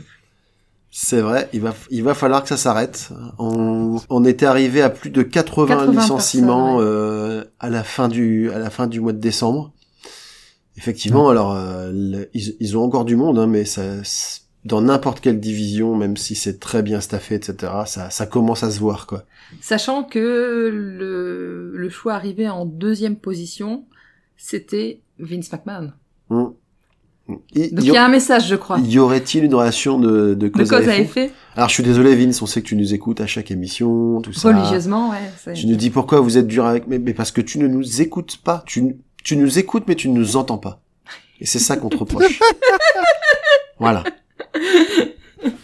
Ça, il y a, il y a trois ans, je crois que c'était il y a trois ans maintenant que euh, que l'ami euh, Triple H était s'était pointé sur le ring avec Stephanie McMahon en disant euh, sachez public que on vous a entendu, on va vous donner ce que vous voulez. on attend toujours. Ouais, On attend on attend toujours. toujours. ouais. Voilà. Peut-être que le public français n'a pas les mêmes demandes que le public américain. C'est- Alors, si tu regardes les courbes d'audimat de Raw et de SmackDown, Voilà. D'accord. euh, la- Peut-être qu'on présente à Vince les graphiques à l'envers. Ouais, c'est la, ça. des- la descente est lente, mais elle est. Elle est certaine. Elle est, elle est certaine, ouais. D'accord. Bon, ben voilà. À propos des licenciements, malheureusement, je pense que post-Rumble, euh, une fois qu'il n'y aura plus besoin d'avoir euh, 30 messieurs et 30 madames dans le roster, va y avoir des départs supplémentaires. Oh putain. Euh, Enfin, c'est ma prédiction. Ma prédiction qui pue, mais, mais ma prédiction quand même. On verra. J'espère, j'espère que tu ne seras qu'un oiseau de mauvais augure. C'est ça. J'espère que je sois qu'un qu'un oiseau de mauvais augure. Un sale zozio. Cui, cui, cui, cui, cui. Suivant. Oui. Le meilleur show majeur, sans surprise, Mm. AEW All Out, Ouais. qu'on avait, euh, qu'on avait tous plébiscité. plébiscité. Avec combien de 51%. 51%, pas Et mal. 22% pour WrestleMania 37. Ouais. Ouais, ok.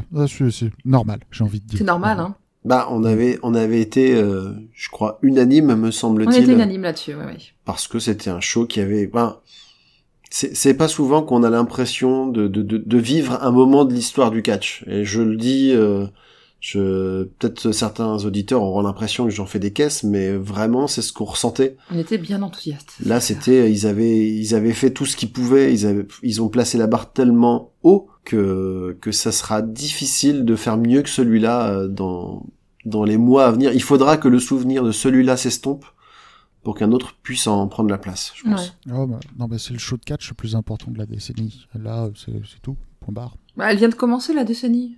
Non, mais ça dépend si tu prends la décennie euh, courante. Ah oui, d'accord. La, Mais Dans les dix dernières années. années, si tu Ça- préfères. la dé- la décennie, voilà, la décennie glissante, tu vois. Voilà. Désolée.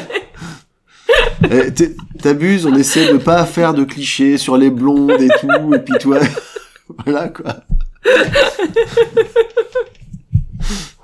Bon, on t'aime, on t'aime quand même. Bah, j'espère. Mm. Quand même. Catégorie suivante. Catégorie suivante, notre révélation de l'année sera donc Dante Martin, Ouais. avec 36% de vos votes, sachant qu'il est talonné par Eddie Kingston avec 33% des voix. Mhm. Ah, ouais, quand même. Quand même. Et le euh, troisième? Autre.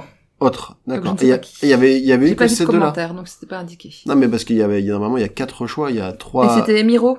Ah, Miro. 6% pour Miro, sachant Ouais. qu'il y a 36 votants, donc ça fait pas beaucoup de... Ouais, du coup, Il y avait a- moi et une autre personne qui ont voté Ouais, pour lui, j'allais dire que c'était que des catcheurs de l'AEW, mais on avait laissé que des catcheurs de l'AEW dans les révélations, donc euh, Bah, on non, avait on un avait peu orienté vos choix, euh, voilà, niveau euh, démocratie de République bananière un petit peu quoi. Ah, Écoute, euh, si les gens avaient voulu mettre des noms dans les réponses des tweets qu'on a fait, ça aurait été avec plaisir. Mais oui, Mais, voilà. euh, C'est pas grave. Mais ils vrai. l'ont pas fait. Ils ont juste cliqué sur autre. C'est vrai.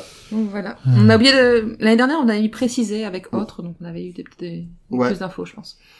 Mais c'est pas grave, on, on fera ça l'année prochaine. Après, il y a pas mal de catégories euh, où je me, notamment l'un de nos l'un de nos auditeurs assidus, euh, Winston, que l'on salue aussi au passage, on va saluer tous les, tous, tous les copains, Dr Ouais. Pipo, tout ça, euh, qui, qui disait que pas mal de catégories lui avaient posé un peu des, des cas de conscience, quoi. Hmm. Voilà. Là, Aussi, aussi Valent- facile. Valent- Valentos. N'oublions pas Valentos. voilà, c'est fini pour le name dropping. Si on, si on en oublie, désolé, on se rattrapera au prochain si vous voulez. Coucou à tous, on vous voit. Ouais. Ouais. Et on vous aime beaucoup. C'était la minute bisounours. Ouais, c'est ça. On commence à approcher euh, le match de l'année. Mhm. Donc, c'est ah, ça a été attribué avec 37% des voix au Lucha Bros contre les Young Bucks. Et moi, je suis tout à fait d'accord. Ouais. Sachant que c'était euh, c'était quasiment une égalité en fait, parce qu'il y avait 29% pour Kenny Omega, Brian Danielson, Mhm. et il y avait 27% pour Walter et Dragunov. Ouais. Donc c'est vraiment pas Mm. un écart énorme. Sur 49 votants, c'est pas énorme comme... euh, Et franchement, là, j'avoue que cette, catégorie-là, pour le coup, quel que soit le match que moi, c'est- moi, c'était, je, je pense que c'est, j'avais voté pour euh, pour les Lucha Bros, Ouais. mais n'importe lequel de ces matchs euh, qui Ça aurait- m'aurait bien voilà, plu. qui aurait remporté euh, l'award, ça aurait été bien parce que Walter Dragunov, va Walter, euh, moi je, je je ne sais pas si j'hésite. Est-ce que c'est le mec qui peut peut-être un peu sauver la WWE s'il vient, ou est-ce que ça va être un unique, un, un, énième euh, projet foiré? Je, je sais pas, mais euh, peut-être un jour on le verra sur euh, dans le dans un roster principal. Et je pense que les ceux, ceux qui n'ont pas l'habitude de, de Walter, ils- les gars qui regardent Euro en, en, en casual comme ça, ils vont être un peu surpris, je pense. Par le on roi, a de la besoin d'un. le roi de la baffe Ouais, les a- moi je dis, euh, on a besoin d'un- d'un Walter contre euh, Brian Danielson. hein. Il va falloir que ça arrive Ah. un jour. Tu, tu, tu penses, tu penses qu'il... Moi, je me dis, euh, Walter contre Brock Lesnar, ça peut être pas mal Alors, aussi. Hein. J'y ai pensé. Walter, Ouais. Ça me fait un peu plus peur parce que Walter, une partie de son aura et de son charisme vient du fait qu'il est imposant et menaçant. Mhm. Face à Brock Lesnar, être Mais imposant Brock et Lesnar, menaçant. pour l'instant, il est imposant et gentil. Ouais, mais je, je, je- Quentin, toi, tu sais peut-être, mais je, je pense que Walter est un peu plus petit que Brock Lesnar. Ah hein. mince. Euh, J'en sais rien du tout. Là, Bah, de tête. euh, ou, en- ou en tout cas, ils sont à peu près de, de, de, de taille équivalente. Et puis, Lesnar, il est tellement large naturellement Ah, que disait risque de faire match, hein. Il a repris du gras. euh, normal Lesnar, mais tu à côté pas. et du coup je sais pas comment ça donc je j'aime bien quand Walter martyrise des petits parce que c'est là où il est vraiment donc effectivement contre Danielson ce serait parfait Effectivement. Mhm. Ouais, mais du coup, c'est... Ouais. Ça marche. Sans surprise, la promotion de catch de l'année était IW. 83% des votes, il n'y a pas à discuter. 83% des votes de l'année c'est monstrueux hein. enfin ouais, ouais. l'année dernière ils avaient déjà gagné avec pas loin de 70% je crois et je, je m'étais dit est-ce qu'ils vont faire plus? Là on a l'impression que c'est une tendance qui qui s'accentue alors euh, Et sachant qu'il y avait 15% pour euh, WWE et 2% pour DDT. Alors encore une fois, voilà, moi j'espère, je, je ne veux qu'une chose, c'est que la WWE se reprenne Et remonte revienne, clair. voilà, et qu'on que ait deux bonnes divisions accessibles à tout le monde qui Oui. s'affrontent. au plus tireront la bourre, au plus nous euh, on, On, on- on en bénéficiera. de Donc, qualité, c'est euh, clair. donc voilà, la balle, la balle est dans leur camp. N'est-ce pas, Vince? Ouais. Quentin, t'avais, t'avais un- une, une remarque à faire sur ce, Non, non, Non. pas vraiment. C'est juste que. l'évidence. Euh, ouais, c'est l'évidence. Euh, Il y a euh, quand même, euh, malheureusement, dans euh, le- la, comment dire, la face euh, sombre de cette histoire, c'est que les, les alternatives plus petites euh, ont tendance à moins bien se porter, euh, aux États-Unis du moins. Tu penses à la ROH Euh, euh, à la ROH qui a enfin, euh, plus ou moins fermé. Euh, et euh, à Impact qui euh, voit son euh, s'effondrer Mais en ce moment. Un pack qui sont aux alentours de 100 000 téléspectateurs, je crois, c'est ça, hein, c'est, ça devient Ouais, ouais, ouais. vraiment famélique. Hein. Ouais, ils ont jamais, ils ont jamais été très hauts ces derniers temps, mais c'est juste qu'en ce moment, depuis les deux ans qu'ils sont sur leur nouveau, euh, sur leur nouvelle chaîne de télévision, ils sont en train d'enregistrer leur, euh, leurs audiences les plus faibles. Ah là.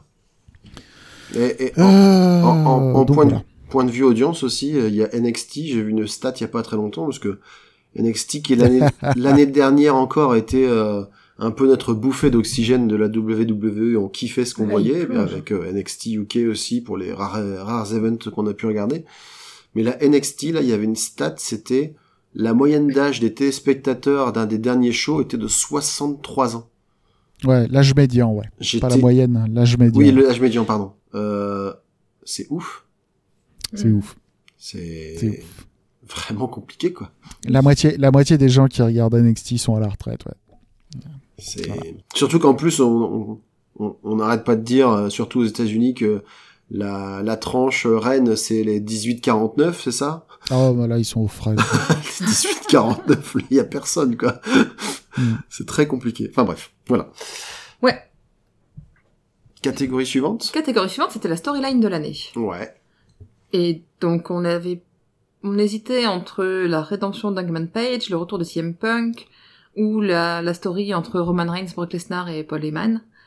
Et c'est Hangman Page qui, encore une fois, a gagné la storyline de l'année, puisque l'année dernière, c'était lui Yes. également qui avait gagné. C'est vrai, ça je m'en Ouais. souvenais pas. Si, si. Cowboy shit! Ça fait shit! deux fois quand même qu'on valide ces storylines. hein. Mais du coup, c'était sa storyline par rapport à ses problèmes d'alcool, Oui, etc. Et son booking au long terme, c'est Et ça là, maintenant, c'est sa rédemption. Je trouve que c'est une suite logique, c'est très Bah, bien. c'est toujours, euh, de toute façon, c'est- la même histoire hein, qu'ils adaptent. euh. Lui, pour le coup, enfin, je, je pense que c'est un cas assez unique de, de, de booking suivi euh, Sur le long terme. d'une hein. année sur l'autre, quoi. Mais ouais. Euh, aux États-Unis, ouais. Ouais. Enfin, aux États-Unis récemment. D'accord. Sinon, euh, sinon des, des- des- ce qu'on appelle le long-term euh, storytelling, euh, c'est quelque chose qui se fait beaucoup plus. euh, enfin, le, catch Japon. japonais en est Ouais. plein, quoi. Mhm. y compris le catch japonais Rise. Ok. C'est juste que le truc, c'est que comme la capacité d'attention des, des bookers de la WWE est très petite, Ouais. le storytelling à long terme, c'est plus une coïncidence qu'autre chose. Quoi. Mm, mm, mm, mm. Et du coup, le deuxième, tu m'as dit, c'était quoi En deuxième, c'était CM Punk. Le retour de CM Punk. Ouais, même si Ouais. c'est pas une histoire euh, en tant que telle, c'est vrai que c'est un Ça. événement, on va dire. euh, Voilà, c'est ça. c'est un, c'est un événement en- incontournable, quoi. Mhm, Exactement. Très bien. Et pour nos auditeurs, le meilleur au micro, c'est définitivement MJF. MJ, 71% de votants. combien? 71%. 71. Je, C'est clairement lui, il n'y a pas de doute. Je, je pensais pas, pour le coup, qu'il Je gagnerait. pensais pas- Je pensais pas qu'il ferait autant Ouais. euh, C'est l'unanimité. la grosse, c'est la grosse claque quand Ah, même. pour le complètement. reste, hein. C'est, Ouais. euh, waouh. Bah, ça, Bravo. va, ça va faire des déçus, forcément. En plus, lui, on, on va le citer, il va nous envoyer chier parce qu'il s'en fout. Mais, mais, ouais, c'est après, ça, ça prouve quand même qu'il est en train de marquer de son empreinte euh, la division, quoi. C'est clair. En même temps, c'est pas surprenant. Ouais, mais encore une fois, il est, il, Mais c'est. il est ouais. tellement jeune. Je veux dire, c'est, Mais ouais. c'est, c'est impressionnant. Bravo. Il est Bravo. très très jeune. Euh, le fait que va y avoir, euh, comment dire, une enchère euh, sur son contrat en 2014 fait partie de son gimmick. C'est c'est très- En c'est très- 2014 Euh, Oui. 2024. Ouais, j'allais dire. Ouais. Mais le, le, le, le pire, c'est qu'ils ont, ont- même Tony Khan a plus ou moins volontairement, je sais pas dans quelle mesure, joué là-dedans parce que à un moment, euh, donc la, la WWE, enfin, on, on- on a pu, on a pu savoir qu'ils avaient un intérêt pour MJF, ce qui est logique vu que Oui, c'est un oui, des meilleurs dans sa catégorie, donc euh, c'est normal qu'il soit intéressé par lui et que et que Tony Khan euh, a dit exactement la même chose. Il dit bah oui, euh, c'est- le meilleur à son poste actuellement, donc c'est normal qu'il le veuille. Donc euh, lui après, il a plus qu'à broder autour quoi. C'est clair. Ouais, ouais, ouais. ouais. Alors, pour la. Donc, Pardon? Ah, j'ai, vas-y, catég- J'allais dire pour, catégorie suivante. pour la tag team de l'année, nous avons un cas d'égalité. La quoi? Pour la team de ah, l'année. Excuse-moi, avec le casque, j'ai entendu la tartine de l'année. Alors, la tartine de l'année. Alors, euh, tomates séchées, jambon de pays, euh, un petit peu de, de un petit peu de roquette. mozzarella, Voilà. une crème au mascarpone et du pesto. Voilà. Bon, c'est un peu un- c'est une tartine de bobo, hein, désolé. Hein. Pour ceux qui veulent mettre du comté et, et du jambon, ça marche aussi. hein. Ou un peu de camembert aussi, rôti un peu au four avec du thym et du miel. Alors, on va mettre, on va, on va recréer un sondage, on va dire la tartine de l'année. Ça, ça, ça va être important. Les auditeurs veulent savoir. Donc je disais, pour la tag team de l'année, nous avons une égalité parfaite. Oh, 47% pour les Lucha Bros, 47% pour les Young Bucks. Et moi, ça me fait Wow. plaisir dans mon petit cœur parce que j'hésitais à fond pour un mais on des deux. hésitait tous, on était partagés. Et, Enfin, et moi, je suis trop contente. Je crois, je crois que dans, dans l'émission précédente, je m'étais décidé par rapport à ce que vous aviez cité précédemment. C'est ça, ouais. T'avais fait en sorte qu'il y ait euh, deux et deux. Oula, t'as gros, des gros Quentin, tu fais des de la part de Quentin, téléphone Qu'est-ce qui lui arrive? Qu'est-ce qui se passe Bah, ça fait fait des des grosses crunch, crunch, crunch, crunch, crunch. Ok, d'accord, j'a- j'arrête de bouger, c'est parce que j'ai gratter mon chat. Ah ouais, bah il est en métal ton chat. je veux dire, c'est. Qu'est-ce que- on est- T'es t'es sûr que t'étais pas en train de, de, de, de gratouiller une râpe à fromage? Non, c'est. Ne vous inquiétez pas, tout se passe bien. Désolé, on est un peu fatigué, on craque un peu. donc, la catégorie de tag team, donc égalité Tag team parfaite. égalité parfaite. Bah super, bah, une nouvelle fois, deux tag teams de la... Alors désolé Quentin, les, les Dangerous Takers ont, ont fait 0%, je crois. 0%, ouais, sur 38 Ouais, votants. ouais, Ouais. je sais. Et, euh, et par contre, effectivement, bah, Young Bucks. Et combien, à- égalité à combien Young Bucks? 47. 47, 47, ouais, ça laisse pas beaucoup de place pour le reste, hein, mine de rien. Il y avait 5% Non. pour les autres. C'est, c'est à la fois mérité euh, et à la fois un peu ingrat pour les autres parce qu'il y a beaucoup de, d'autres tag teams très intéressantes, mais, mais ceux-là, c'est difficile de passer à côté, C'est effectivement. clair. Tout à fait. Ouais. Nous arrivons en catégorie reine, Ouais. la catcheuse de l'année, Ouais. avec 54% Alors. des voix. Ouais. Ce sera donc Bianca Belair. Et j'en suis bien Félicitations. Ouais. Félicitations. Et, quand- et quand même, euh, Ouais. quelqu'un de la WWE Mais dans le palmarès, quoi. C'est, enfin, il y avait Vince aussi, mais pour, pour un autre type d'award. mais, bah, je suis content pour- elle. Voilà. Ouais. Et ouais. C'était face à qui, du coup? c'était face à Dr. Britt Baker, DMD et Serena Deeb, D'accord. qui ont fait respectivement 28 et 10%. D'accord. Quentin, Donc, ouais, mais comme quoi, une victoire au Rumble et une victoire à WrestleMania, euh, ça compte. Hein. Mais évidemment, Ça compte Évidemment. hein. Évidemment. évidemment. Et le catcheur de l'année, à ma très grande surprise, à ma grande déception, même si euh, je le félicite quand même, et donc Roman Reigns avec 40% de vos votes. Ouais. Bah, Je, je comprends contre, tout à fait. Moi, je suis pas content. ouais, alors, c'est- c'est Moi non rigolo plus, parce que mais du je coup, comprends. l'AEW a trusté tous les awards et pourtant dans les deux catégories reines, c'est la WWE qui l'importe. Mhm. Après, bon, sur le run de Roman Reigns cette année, bah, il a commencé l'année champion, il a fini l'année champion. Voilà, mais complètement. Ça, ça se justifie complètement, il n'y a pas de Ouais. souci, on vous en veut pas d'avoir voté pour lui. Aussi, tu leur en veux un petit peu. Je, je vois, je vois ta tête Non, que je ne leur en veux pas, je suis triste, parce que moi je voulais euh, je, je, je voulais Darby Allin, mais il y a que 8% des gens qui voulaient comme moi. Ah ouais, mais toi, t'avais misé sur le l'outsider, toi aussi. Et 8% de 40 personnes, ça veut dire qu'il y a que moi qui ai voté quasiment. non, quand même pas. Vous êtes, euh, vous êtes deux ou trois. quoi. ouais, c'est ça. Bah, Merci à ceux qui ont voté euh, avec moi pour Par Darby Allin. T'as demandé à ta maman et à ton frère de voter pour même pour essayer de faire monter les... Non Bon, d'accord. Ah, c'est ça que j'aurais dû faire. J'aurais dû demander à ma mère de voter pour Brian Danielson. ah là là là là. Bon bah bravo, Donc bravo voilà. au Tribal Chief Ouais. euh, qui a euh, de toute manière euh, effectivement dominé le discours euh, catchesque tout au long de l'année. Mhm. Euh, et euh, franchement, franchement, euh, bon bah tant mieux, hein, parce que ça fait euh, ça fait des années que euh, la WWE essayait de faire en sorte que euh, que le personnage de Roman Reigns fonctionne. Ils ont enfin euh, la recette qui fonctionne. Ben, le, le seul problème, c'est qu'on a un peu l'impression qu'ils mettent euh, Il n'y a vraiment plus que ça en fait. tous leurs œufs dans le même panier, quoi. C'est que... et, Ah oui, et que là, du coup, Roman Reigns, ça va, il a, entre guillemets, que le Covid. Mais si, Ouais. ja- si jamais il devait se blesser, tout ça, là, par contre, ça ferait un puis- énorme trou. Et même leur champion tag team rentre dans cette histoire, quoi. C'est pas que. Ouais. Et du, mais du coup, euh, maintenant que Roman Reigns a tout remporté, y compris les RBC Awards, Qu'est-ce qu'il va devenir? est-ce qu'on va, non, est-ce qu'on, est-ce qu'on va devoir, euh, nous aussi, euh, le respecter comme il le réclame depuis le début? C'est pas vraiment ça le terme, c'est acknowledge me, tu vois. Est-ce qu'on va euh, devoir changer notre musique d'intro? Reconnais-moi comme, euh, Est-ce que- tu, tu- moi je la connais pas la musique d'entrée de Roman Bah ouais, Reigns. Non, moi je non peux elle pas, est pas, elle est je peux pas, pas la chanter. elle est pas hyper emblématique, là. la V'là musique. Roman Reigns Ouais, en plus, en V'là plus, Roman Reigns on va on va regarder les choses en face. hein. Depuis que c'est Def Rebel qui s'occupe des musiques de la WWE. euh, elles sont assez oubliables les, Ah ouais. les musiques d'entrée des euh, des catcheurs. Mm. Euh, Donc, euh, pff, euh, mais euh, bon, euh, Roman Reigns n'est pas mon catcheur préféré, euh, mais c'est pas grave, c'est pas grave. Les gens aiment beaucoup Ça- euh, et je comprends que les gens aiment beaucoup. Ouais, ça reste un gars qui en plus là, avec sa maladie, parce que je crois qu'il était sur le point de battre le record de, de durée euh, de détention de d'un titre, en tout cas à l'époque moderne. Mhm. Euh, Donc euh, voilà, ça ne fait que parachever son année, son- année impeccable. Même si Ouais. après le cœur, voilà, c'est comme euh, comme si t'es fan de foot, tu t'es pas obligé d'être fan. euh, T'es pas, obligé d'être fan des plus grosses équipes, t'es pas obligé de supporter euh, Manchester City ou le Bayern. Tu peux aussi, euh, tu peux aussi aimer Boulogne-sur-Mer, par exemple. Bon, c'est, un choix alternatif. Nous, on était sur Boulogne-sur-Mer. Non, c'est pas, c'est pas très gentil d'appeler les autres Boulogne-sur-Mer quand même. Waouh.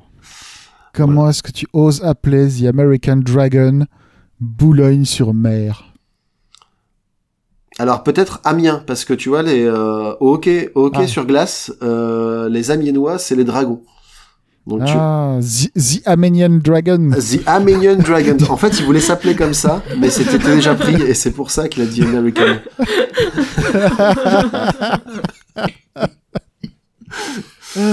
Bon, sinon, vu qu'on a fait, la- on a fait euh, l'actualité, le, le tour de l'actualité, il y a un point peut-être, je sais pas si tu as envie de nous en parler, Quentin, mais il reste quand même un événement de catch important, à savoir Wrestle Kingdom.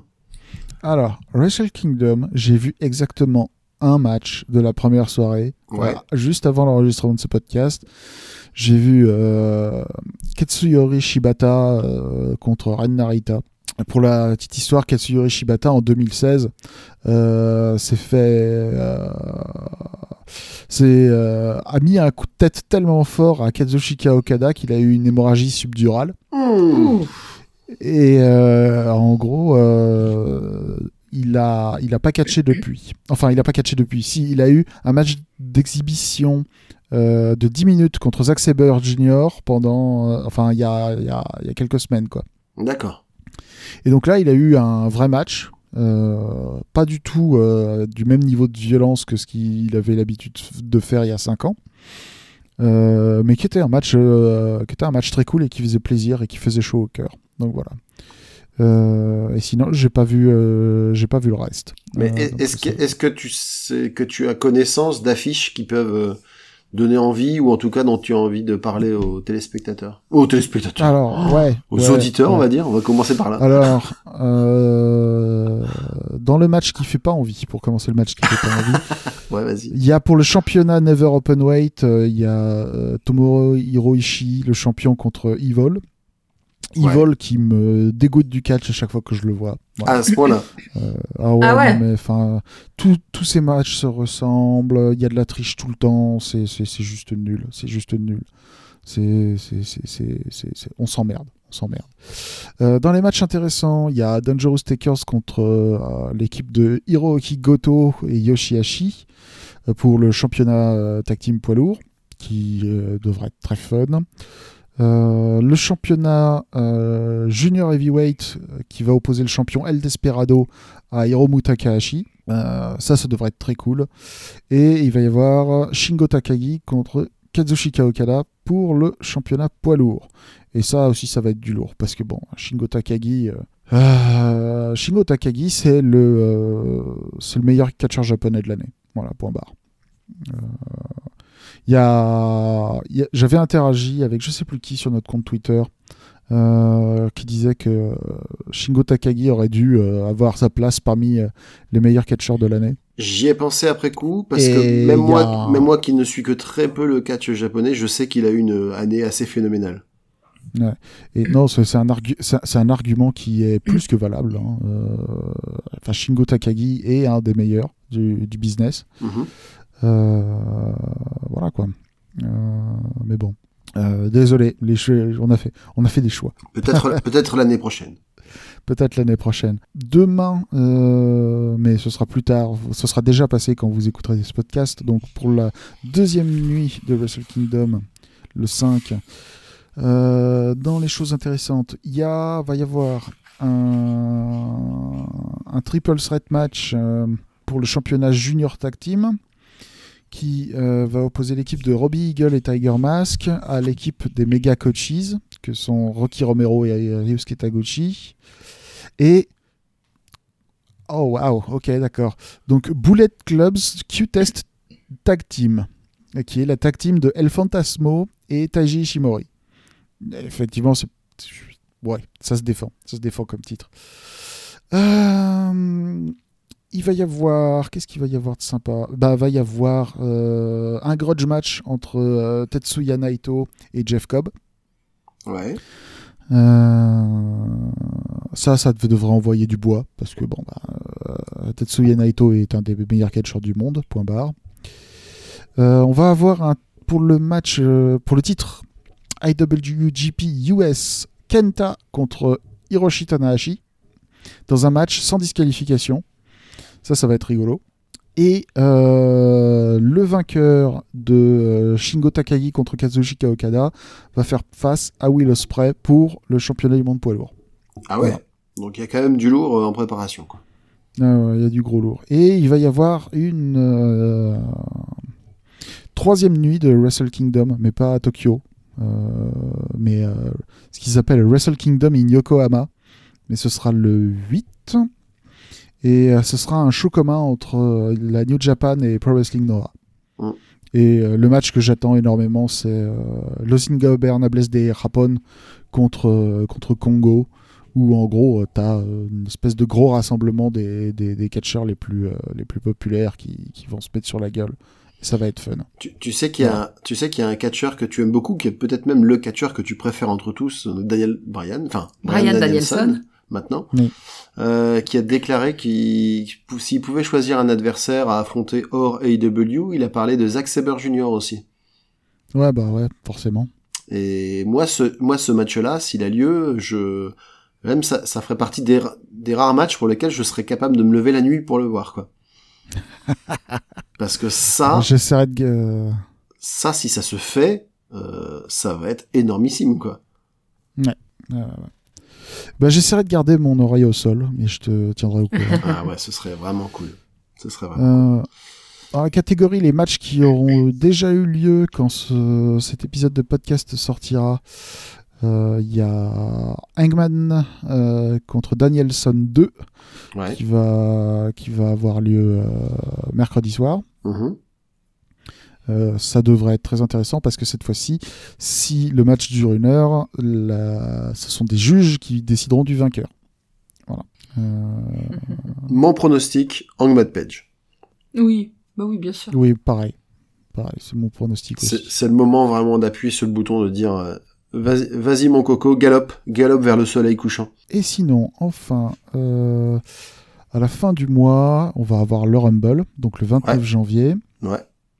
C'est là qu'on devrait se, euh, se retrouver. Euh, Mhm. alors, attendez que je vais essayer de vous trouver une carte officielle. Bah, parce que coup, sur la, Wikip, sur la Wikipédia, il y a, y a quelqu'un qui a fait du vandalisme et qui a mis Kenny Omega dans le, dans le match féminin pour le titre. d'accord. Euh, tu voir, dans, la, dans la carte, il y a marqué Becky Lynch contre Kenny Omega, Doudrop et Bianca Belair. Ah ouais. Ah là, c'est c'est violent. N'est-ce pas hein? Ah, mais je sais qu'il y, a le- il y, y a le match, euh, il y a le mixed tag, tag team match entre Maryse euh, et The Miz contre Beth Phoenix et Edge. Il y a Bobby Lashley contre Brock Lesnar. Euh, Mhm. Il y a Becky Lynch contre une challengeuse euh, qui n'est pas encore définie. Ouais, à déterminer entre Liv Morgan, Doudrop, et, euh, et Bianca Belair. Ouais. Et après, bah, je pense que ce sera Rumble féminin, Ouais. Rumble masculin, c'est ça? Ouais, c'est ça, c'est Mhm. ça. Mhm. Et euh, il y a euh, comme véritable seule surprise qu'il y a parmi les gens qui sont annoncés pour le Rumble, il y a Johnny Knoxville Oui, de Jackass. tout à fait. c'est assez surprenant. Voilà. Euh, bon, bah, on va voir. hein. La question, c'est combien de secondes il va tenir et, euh, et, euh, et combien de mandats il va prendre. Voilà, c'est ça la, la véritable question. Ouais. Euh, Bah voilà, je- Je pense que. je crois qu'on a fait le tour. Ouais, on est, on est plutôt pas mal. Et en plus, tu as déjà parlé de notre prochain rendez-vous, donc. euh, Exactement, donc tout va bien. C'est top. Euh, bah, on va, du coup, on- je On pense. va vous souhaiter à tous une bonne nuit. Ouais, on va redire ce qu'on avait dit aussi euh, sur les réseaux. C'est que maintenant, il est possible de nous mettre des commentaires sur. Spotify, Voilà. des étoiles sur Donc, Spotify. n'hésitez Des étoiles. N'hésitez pas, ça nous fera toujours plaisir, des petites, euh, des petites recos comme ça. Et puis, euh, et puis voilà. Euh, N'hésitez pas à venir nous faire un petit coucou également sur Twitter, à Radio Ouais. Sans accent. Même chose sur Facebook, éventuellement. Et puis, et puis on va essayer, euh, puisqu'on avait reçu euh, Chris euh, qui a été euh, de Qu'est-ce qui devient, qui a été vraiment un autre, euh, un autre, un invité plutôt. Les autres c'est nous. Euh, très cool. Euh, on va essayer de faire un peu plus, euh, un peu plus fréquemment euh, des, des, des invités. Donc si ça vous dit ouais. de, de d'enregistrer un épisode avec avec nous, euh, manifestez-vous. On en a, on a, déjà deux candidats potentiels euh, sur les rangs. Il y aura d'autres épisodes. Euh, j'ai j'ai encore d'autres auditeurs dans le collimateur. Je ne tarderai pas à les solliciter s'ils ne le font pas de même. Et puis voilà. Bon. Voilà. Je crois qu'on a fait le tour. On peut vous quitter. Ouais. Merci à à, bientôt. tous. Merci beaucoup de votre À attention. très bientôt. Et puis vive le catch, euh, surtout en cette année 2022. Voilà. Oh, on a juste oublié la bière qu'on a bu hier Oh, soir. la bière qu'on a bu hier Oh. soir. On a bu de la Belle Rose Oui. et on Mm. a continué avec de l'Achille, qui est une bière au pain. Assez surprenante, mais euh, Ouais. pas je- si mauvaise. Ouais, je- moi j'avoue que j'ai pas été super emballé. C'est, mon, mon petit côté traditionnaliste. C'est, pas celle que je préfère. Bon, elle se boit quand même, quoi. C'est Mm. pas ma bière préférée non plus, mais elle est pas mauvaise. J'ai Mm, vu pire. Non, je n'ai pas dit qu'elle était mauvaise. Je dis que c'était, c'est pas mon préféré. C'est bien de Et voilà. Ouais. Et cette fois-ci, c'est fini. Moi, ce soir, j'ai bu une infusion éléphant aux fruits rouges. Ah. Ouh Mais nous, on n'a rien bu. On a bu Si, moi j'ai bu de l'eau toute pétillante. la durée de l'épisode. euh, J'ai bu de l'eau pétillante. Voilà. Mais toi, tu bois rien, t'as un chameau. C'est ça. D'ailleurs, plutôt que de continuer à parler de nos habitudes de boissons euh, à la maison, je pense qu'on va rendre l'antenne. Exactement. À très bientôt. Ciao. Ciao, ciao.